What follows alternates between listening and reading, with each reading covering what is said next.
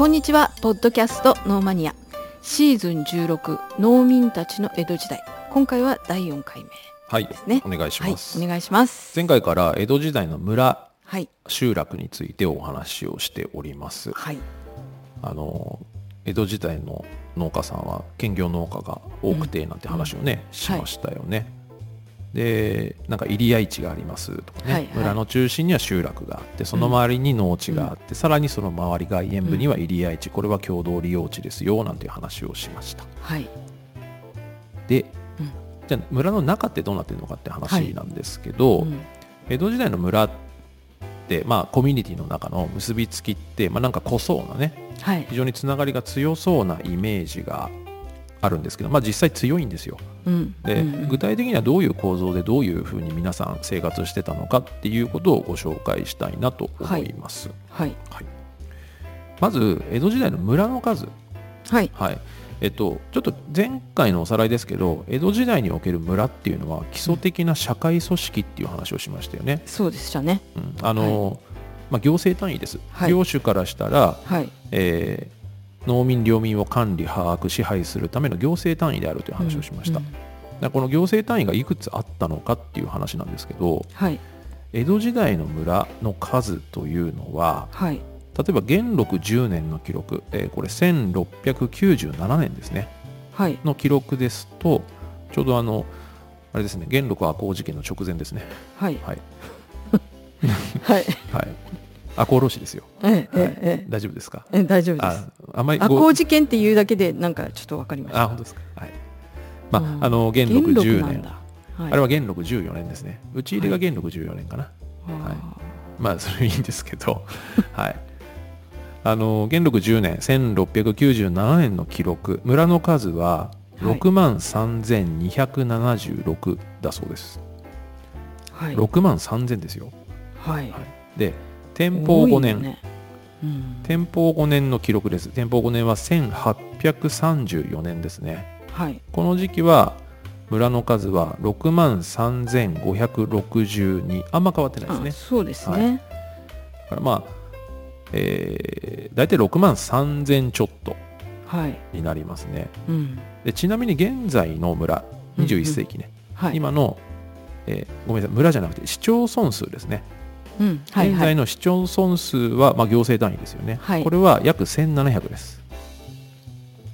だからちょっと桁が違いますね。あのこれはうん。あの江戸時代の村っていうのは、はい。やっぱり今の市町村と比べたら当然かなり小規模そうんでなですよね。すね。うんでこれはやっぱりうん。あの、まあ、移動がやっぱり今と比べたら格段に難しいじゃないですか。移動距離がはいはい。みんなの生活範囲っていうのがかなりうんうんあの狭いし動けないしあとその例えばその村の周りを開墾する開拓する農地にするって言っても、はい。今みたいなスピード感ではできないですからね、うん。あのいろんな便利な道具とか重機とかがあるわけでもないですから当然やっぱりコミュニティは規模は小さくなりますだから一概には比較できないですけど単純に数字の比較だけすると、はい。現在の市町村数が1700なのに対して江戸時代の村は大体まあ6万3000から3500ぐらいなそんな感じですね。そうですね、はい。すごいなんかもう桁が違うからイメージできないんでちょっと電卓叩いてみたらはい。一つの都道府県はい。一つの県にはい。約1350ぐらい村があるってもうだからもうなるほどね。あちこちあちこちが村村だらけみたい。なうん。なんだろう。こう例えば東京都はい。何々市はい。何々ってあるじゃないですかその後、うんうんうんうんうん。でその何々が村とかそういうぐらいかもしれないですねもしかしたらね、うんうんそうですね。行政単位としてはね、うん。だから、うんなんかそう、ちね。地盤っていうんですか？住所の中で地盤ごとが一つの村として存在するみたいなそういうイメージなのかもしれないですね、うん。うん。やっぱりその移動手段があるなしは相当でかいですよねなるほどこれはそうですね。やっぱりねすぐに顔が見えて話もできるっていう。そうですね、まあ、だから本当にあの江戸時代のドラマとかうん。で、みんななんかすぐ江戸とか行くじゃないですか。地元から江戸行ってまた地元帰ったりするじゃないですか、はいはい絶対無理ですからねあんな瞬間移動はどうやってやってんだよって話じゃないですか、だからすぐ暴れん坊将軍とかなんかすぐどっか行くじゃないですか。ね。水戸黄門とかも。なんかこの間、うんうん。なんかね静岡にいたら次新潟にいたりするじゃないですか。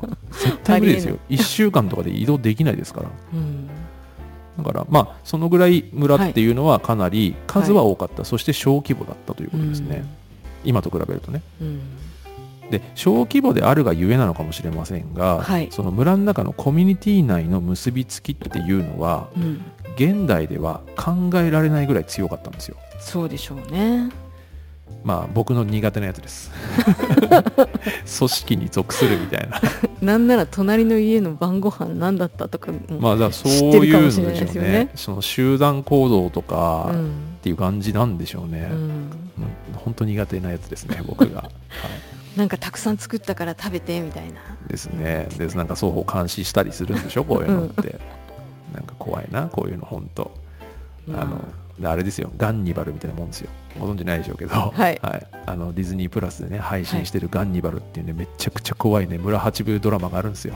インドの映画？え日本の映画ですよ。日本映の映画、はへえ。柳楽優弥さんがね出てるんですけど、はい。最高ですよ。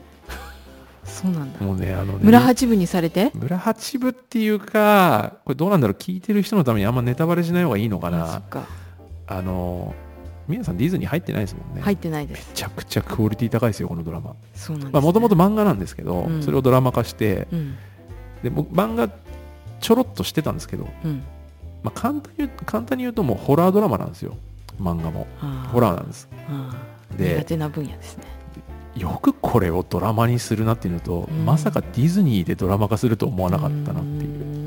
完全に世界狙ってるレベルのドラマですねめちゃくちゃ面白かったですけど1話目見た時の,、うん。あの居心地の悪さが半端なくて僕寝られなかったですもん。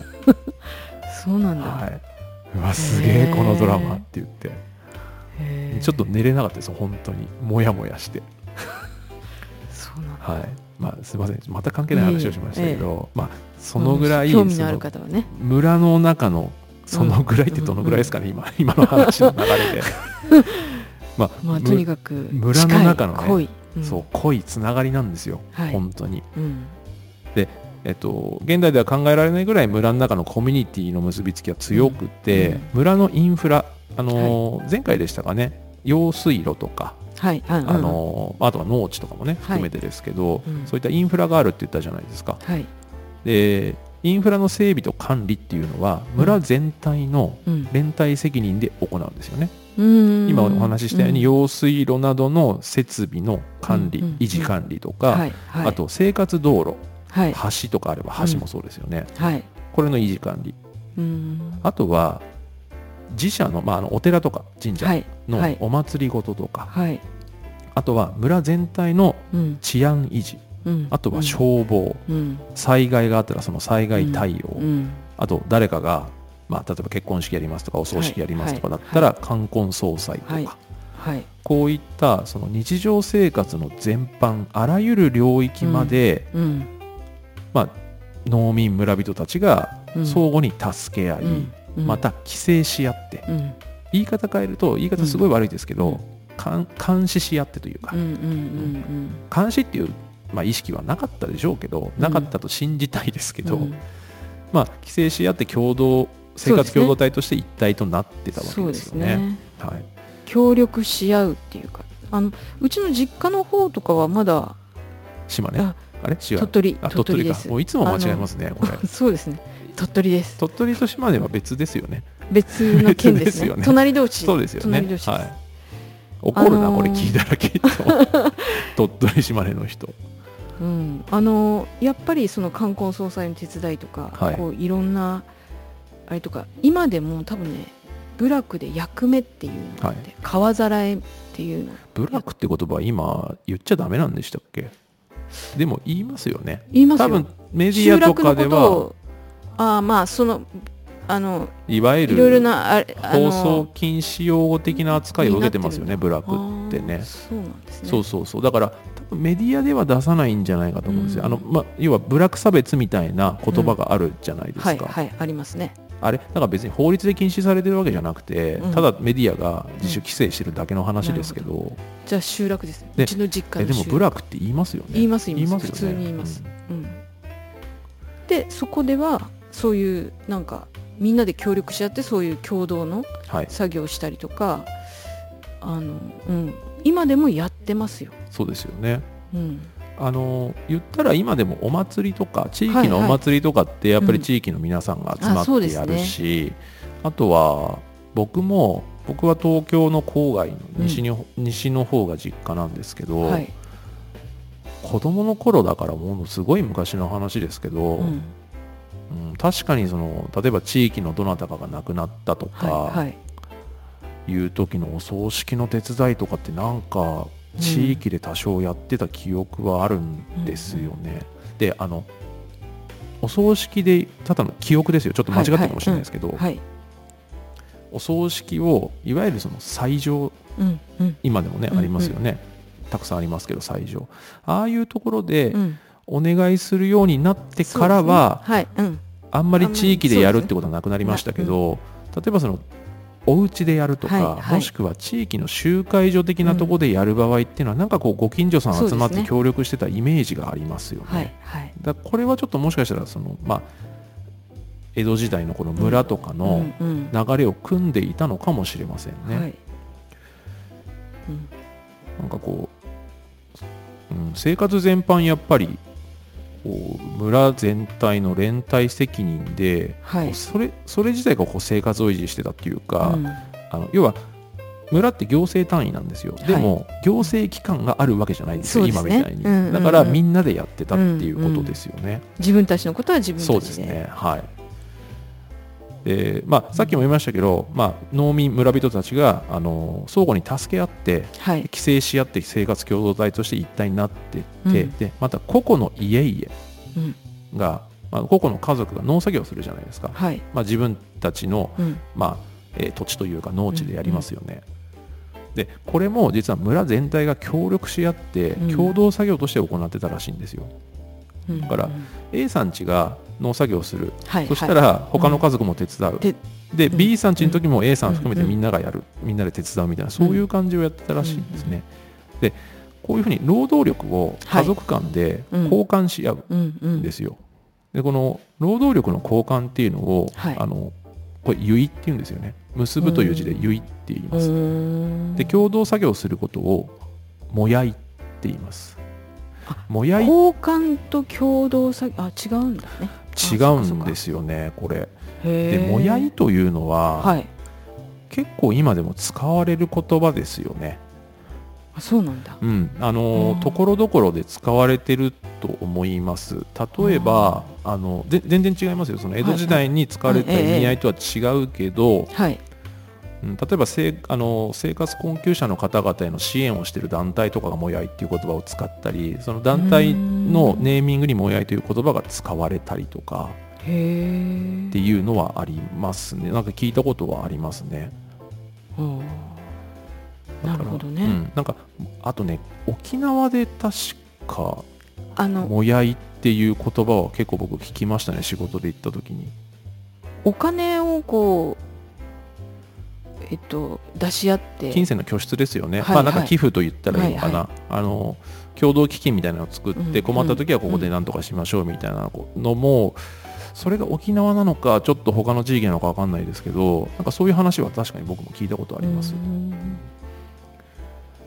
でえっとまあそんな感じでねあの村の中はみんなで協力し合ってましたっていうことなんですけれどももう一つこれ5人組っていうのがあったんですよなんか聞いたことありますね聞いたことありますかね五人組これは。うん。教科書に多分載ってるかな5人組、かもしれない。はい、5人組というのは村の中ではい。5つ前後。だからうんうん。5つじゃないんですよ、うん5つ前後です、はいはい。5つ前、まあ、5軒前後の家々がはい。小集団を作ります。これが5人組です、うんうんでこの5人組で相互扶助機能を持たせて、うん。年貢カウントの単位としたんですよ。これちょっとややこしいのは課税されたのははい。実は5人組じゃないんですよ。これちょっと後でちゃんと説明しますんで。はいはいはい。えっとね。年貢カウント？年貢カウントなんです。要は、えっと、ちょっと先に言っちゃうと、はい。年貢、まあ、課税されるじゃないですか、はい。えっと、領主が年貢を課税するのははい。村単位なんです、はい村に対して課税するんです、うん。だから個人に対しては課税しないってことです、なるほど。はい、で村に課税するんですけれども、はい、村の中でその年貢を分配するじゃないですか。あなたの負担こうねみたいな、分配しますよね、はい、この分配ちょっと分配も後で詳しく話すんですけど、はい、この分配は、えっと、家族とか個人に対して、うん、あなたいくらあなたいくらあなたの家族いくらって分配したんじゃなくて、負担負担割合を決めたんじゃなくて、うんうん、5人組単位で負担割合を決めたってことです。土地の大きさとかそういうこと？えっとね、そこまで話すとちょっと細かくなってくるんですけど、はいはい、とりあえず、うん、あの課税領主が課税するのは村単位、はい、でその村村単位で課税されて負担割合は5人組単位で割合を決められたっていうところまでちょっと理解をしていただければなと思います。な、ねはい、なので、まあ、年貢カウントの単位ですね5人組は。うんうん、で5人組単位で年貢カウントされるので、はい、まあ、連帯責任を負わされるわけですよ5人組っていうのは。例えば5件の家族が、はい、えー、まあ、一緒になって年貢頑張って年貢分稼ごうねってなるから、これは連帯責任になりますよね。どっか一つの家族がサボったりしてると、なんかもう、まあ、ぶっちゃけいじめられるわけですよ。村八部ですよこれ。で実はこの5人組っていうのは、はい、まあ、大名側藩主とか幕府側ですね、はい、領主側が作ったシステムなんですよ。あ農村ではなく？あ村の人たちが自主的に作ったわけじゃなくて？そうです。はい、あの大名側が5人組っていうシステムを作ったんです。それを村にやらせてるってことですね。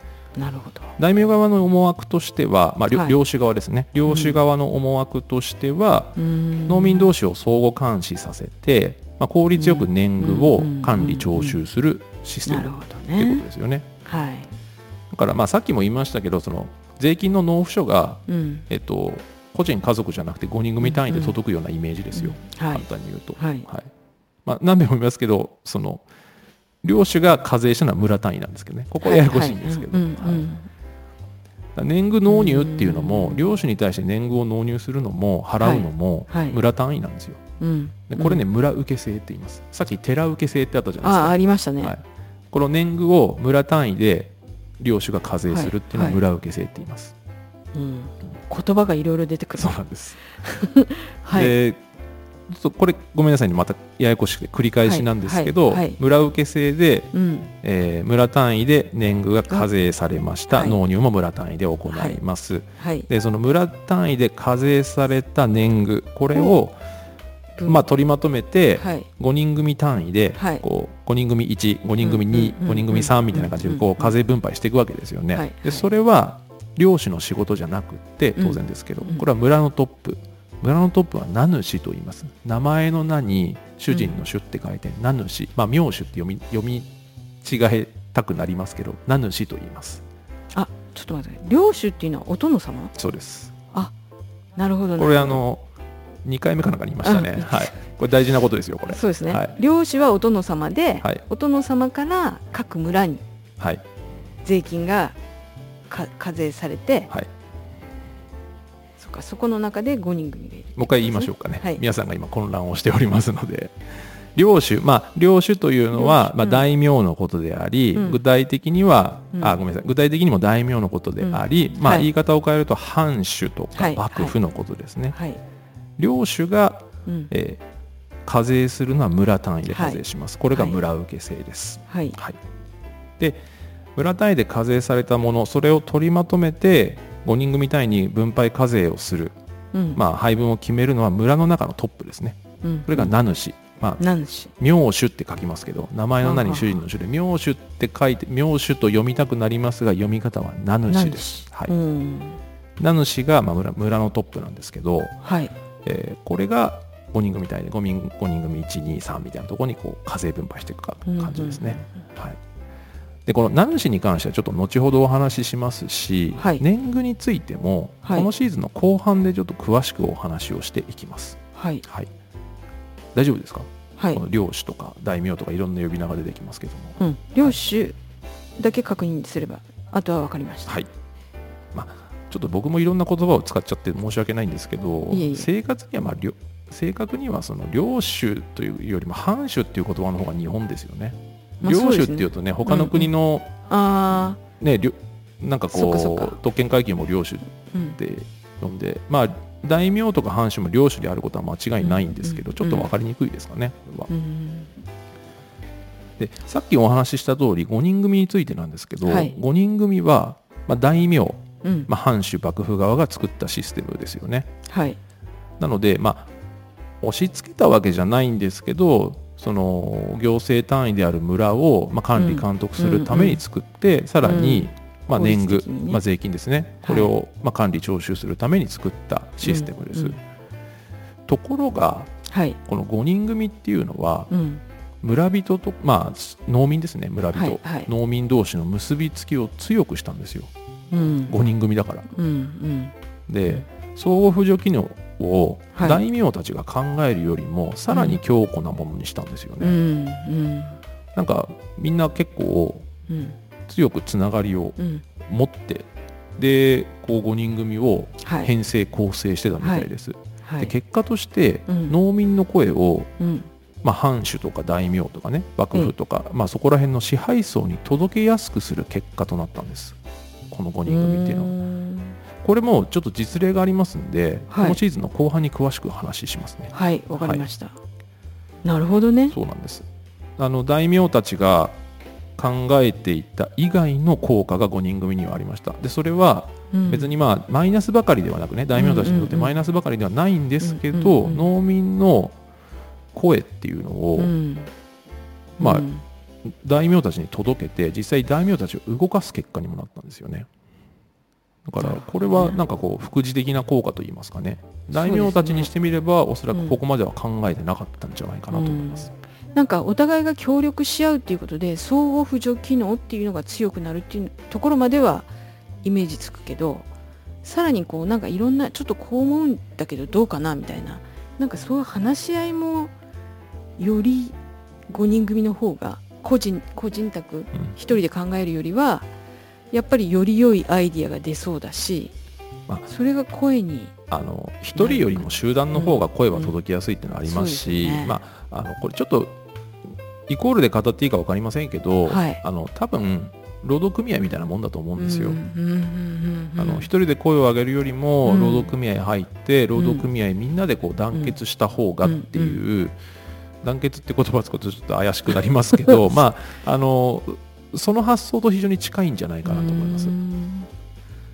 なるほど。集団になるとねやっぱ強いっていうのはねありますよね。うんうん、特にそのなんでしょうこう階級がヒエラルキーが上の人間に対して、うん。はい、自分たちの声を届ける効果的な手段ですよね。でそれの、まあ、最も分かりやすい例は一揆なんですよ。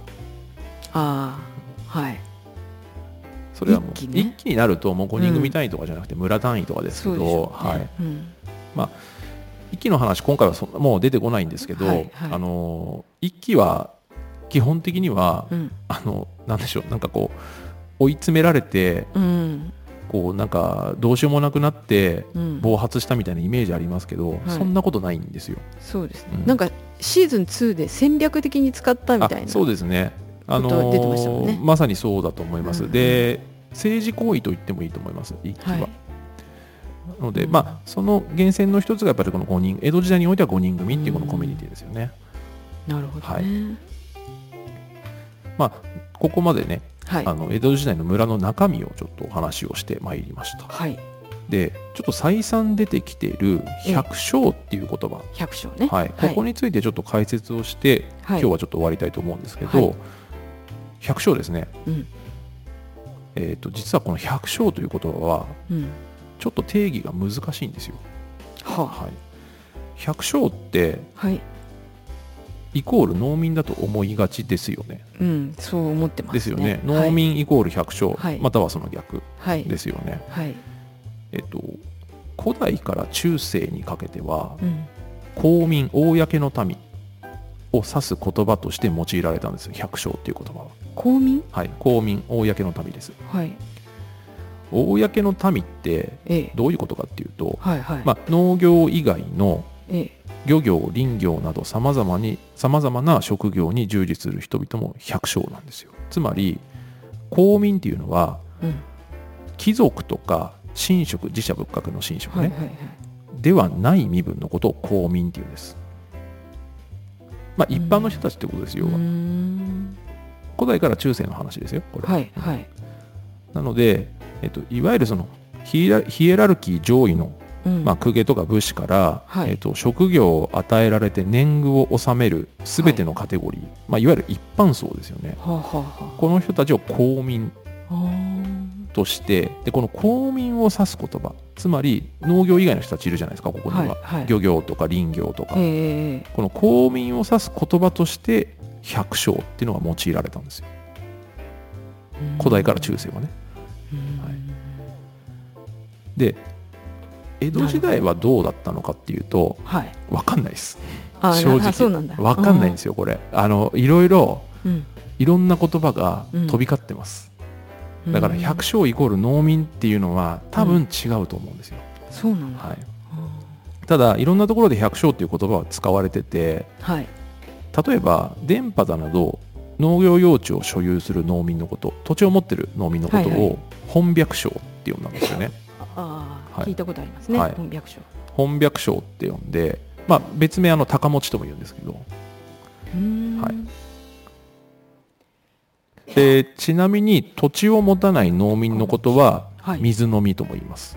これは無高とも言いますね。無高、はい、高がないっていうことと高を持ってるっていうことね。そうですね。本百姓を高持ち別名高持ち。水飲み百姓のこと 水飲み百姓ともいいんですけど土地を持たない農民は、うん、水飲み百姓聞いたことある、はい、これは無高と呼んでますね。まあ、だからそのいろんなところで百姓っていう言葉は使われるんですけどもともと百姓っていう言葉はもう一般層すべてを指す言葉でした、はい、一般層すべてを指す言葉ですし江戸時代はいろんなところで百姓っていう言葉が使われてるんですけど正直このシーズンでお話ししてるように、まあ、農業社会と農民を指してるじゃないですか、うんはいはい、百姓って呼んじゃうとちょっとどこまで指してるのかが評価が分かれるんですよね。はい、そうなんですそうなんです。だから、まあ、別に百姓って言葉を使って間違いではないと思うんですけど、はいはい、農民の方が多分分かりやすいと思うんですよ。うん、はい。なんか今の話ちょっと聞いた。公民っていう公の民、はい、これは税金を納める人たち。そうですね。はい。